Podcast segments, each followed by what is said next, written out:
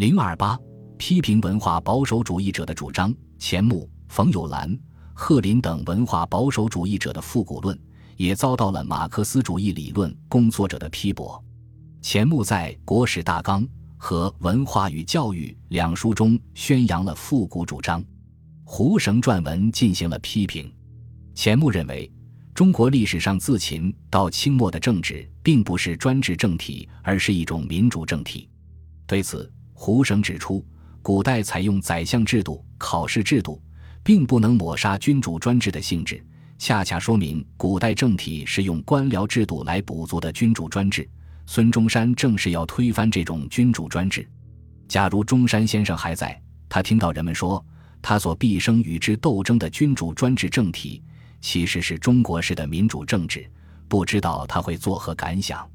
胡绳还批驳了钱穆有关中国五千年来立国和当前抗战靠的全是传统文化，传统文化的优异在于孝的论调。他指出，假如抗战靠的是传统文化，前一百年的迭遭侵略是因为丧失了传统文化，那么又为什么抗战一起，传统文化忽然能再兴了呢？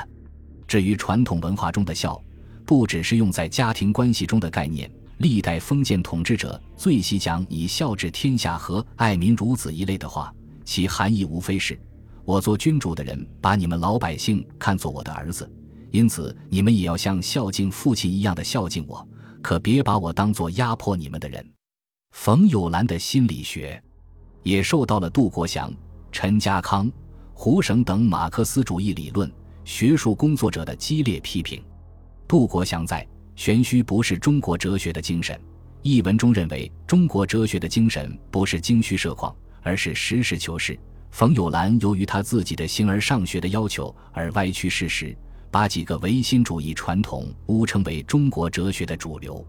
在“玄虚不是人生的道路”一文中，他则指出，所谓专凭其实圣人最宜于作王的说法是将助桀为虐。因为一切大奸巨队未有不被其狐群狗党誉为圣明神武、守出庶务的。所谓及其所居之位，乐其日用之长，是让人安分守己，在精神上麻醉被压迫者。所谓同天境界，是以理智抵总括史而以神秘主义中，是理智的破产，是玄学唯心论。在《论理学的终结》一文中又指出，宋明理学经过黄黎周、顾廷林。王传山、阎锡斋诸人的批判是决定的终结了，绝没有死灰复燃的可能。虽然还有人企图把它在新一下，究竟是过时的果实变了味道了。胡绳写了《平冯友兰著新世训》《平冯友兰著新世论》等文，批评心理学。在后一文中，他指出，冯友兰否定辛亥革命，抹杀五四运动，引清末的洋务运动者为同调，而加以称扬。以为中国过去除了中学为体、西学为用派的工业建设以外，其余都是毫无意义的事，这是历史的翻案。他指出，否定辛亥革命就是否认政治上求改进的必要；否定五四运动就是否认对旧思想意识进行改造的必要。冯友兰所指的中国走向自由之路，就是五十年前张之洞的道路。这种中体西用的主张，早已经在历史的实践中被否定了。此外，陈家康的《真迹与实际》，周古城的《平冯友兰的心理学》，平冯友兰的心远人，赵继斌的《理学的本质》等文，也都对心理学的玄学性质及消极作用进行了批评。不过，其火药味甚浓，学术性却略显不足。胡省、蔡尚思等马克思主义理论工作者对贺林的新心学也进行了批判。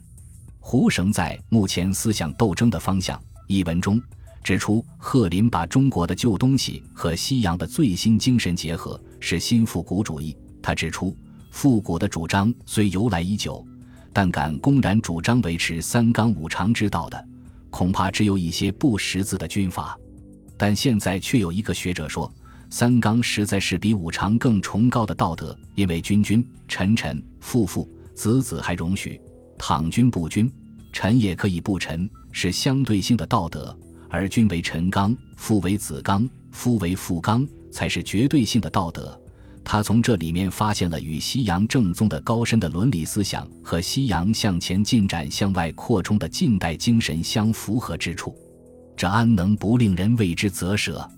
他在《论反理性主义的逆流》和一个唯心论者的文化观、平贺林先生著《近代唯心论简释》等文中，对贺林的新心学也进行了批评。除揭露其复古论性质外，还着重批判了新心学的神秘主义、反理性主义。他指出，贺林虽自以为是介绍叙述康德和黑格尔，但实际上却是那些把整个康德黑格尔学说神秘化、反理性化的新黑格尔派的同盟兄弟。蔡尚思在《赫林的唯心论》一文中，对赫林的直觉的方法、先天的范畴、内心的文化、道体的宗教。基石的礼教等唯心论的观点也做了批评，马克思主义理论工作者还批判了当时的其他文化复古主张。本集播放完毕，感谢您的收听，喜欢请订阅加关注，主页有更多精彩内容。